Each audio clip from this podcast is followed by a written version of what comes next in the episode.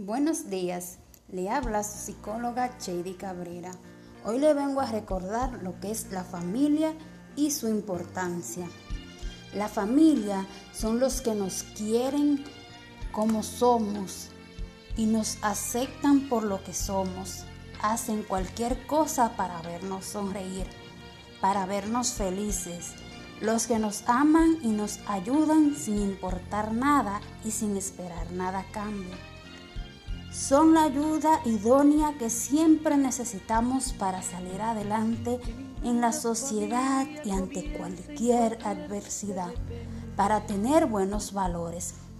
Ahora les voy a dar los ingredientes para que tengamos una familia unida y feliz. Vamos a necesitar dos deditos de paciencia, una tacita de bondad, una dosis de fe, dos puños de tolerancia, buen humor y resolver los problemas con mucho amor.